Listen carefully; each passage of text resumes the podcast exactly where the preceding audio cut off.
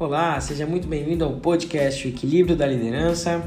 Eu sou André Chaber e já há algum tempo que eu não, não adiciono um, um novo episódio no podcast e hoje eu resolvi é, bater um papo, conversar um pouquinho sobre a importância que as pessoas precisam dar à vida profissional. Né? É, quando eu falo da importância na vida profissional, eu digo muito relacionado ao nosso plano de carreira e aonde a gente está, né? ao espaço que a gente está. Hoje é muito comum né, as pessoas trocarem de áreas. Né? Isso se intensificou nos últimos anos por vários motivos. Tem pessoas que trocam de áreas por dinheiro, por é, se identificar mais com alguma outra área e vários outros motivos. E, e tudo bem, né? faz parte. Às vezes a pessoa até já está consolidada em uma determinada carreira e toma essa decisão. Isso para mim é muito claro, principalmente quando os motivadores dessa decisão estão atreladas a um sentimento de confiança naquilo que você está fazendo, em busca de algo que te sinta, o que te proporcione mais prazer. Então, com certeza, é, eu acho que é muito importante. Por quê? Porque é muito comum às vezes você perguntar pro pessoal, né? Ah, você gosta do seu trabalho? A maior parte das pessoas responde: Ah, eu gosto, eu gosto muito, eu gosto do meu trabalho. E uma pequena parcela das pessoas responde: Eu amo o meu trabalho. Eu realmente amo o que eu faço. E é tão importante ter esse sentimento de amor pelo nosso trabalho, pelo que a gente faz, porque existe uma diferença muito grande entre gostar e amar. O gostar é racional. Eu gosto de pessoas, eu gosto de cores, eu gosto do meu pagamento, eu gosto uh, de algum esporte.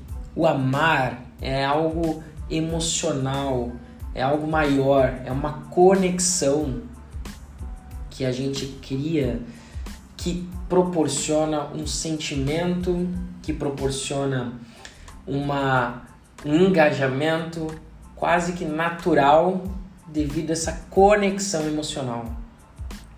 Então é o melhor momento, né? É, e algumas pessoas me, me, perguntam, ah, mas eu não vejo tanta diferença, né? Então case, né? E um belo dia, é, quando alguém te perguntar se você ama a sua esposa, diga eu gosto dela, né? E você vai ver que ela não vai gostar dessa resposta, né? Existe uma diferença muito grande entre gostar e amar, né?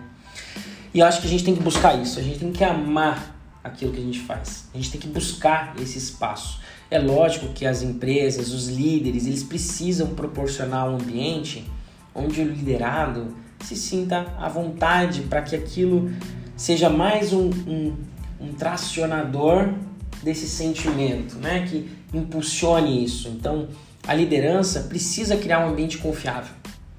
Confiável o suficiente para a pessoa falar para onde ela quer ir, qual é a posição que ela gostaria de estar, independentemente de performance. Né? Eu, eu acredito muito que todo mundo tem pontos fortes e pontos fracos.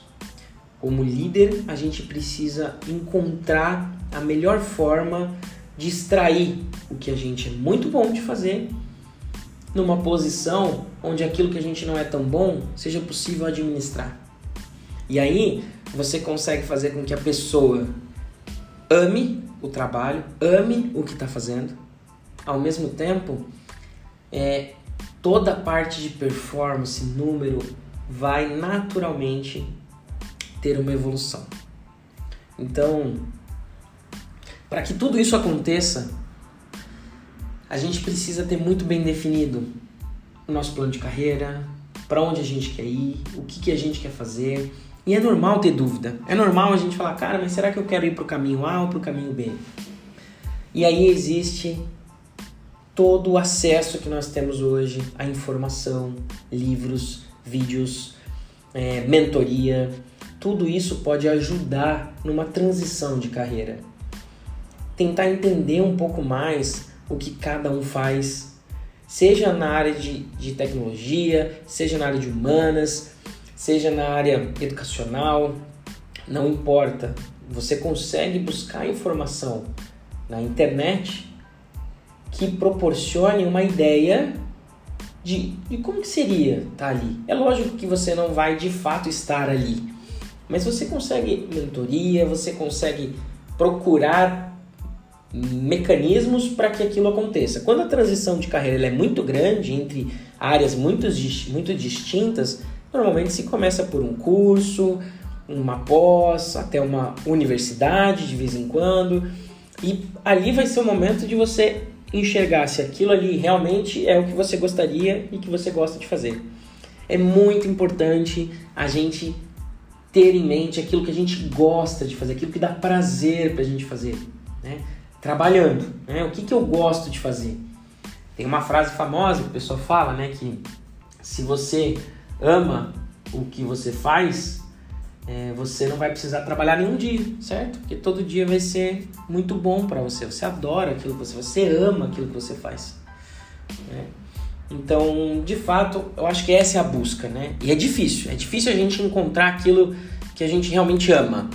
Para dizer, cara, eu amo fazer isso, isso é o que eu mais gosto de fazer, então eu vou, eu vou investir nisso. É, mas a partir do momento que a gente abrir a nossa a nossa, nosso, nosso coração, os nossos caminhos, para que a gente consiga explorar é, mais áreas e mais situações, facilita para que a gente encontre um caminho e aí é, sentir, né, ter essa conexão emocional e seguir esse caminho.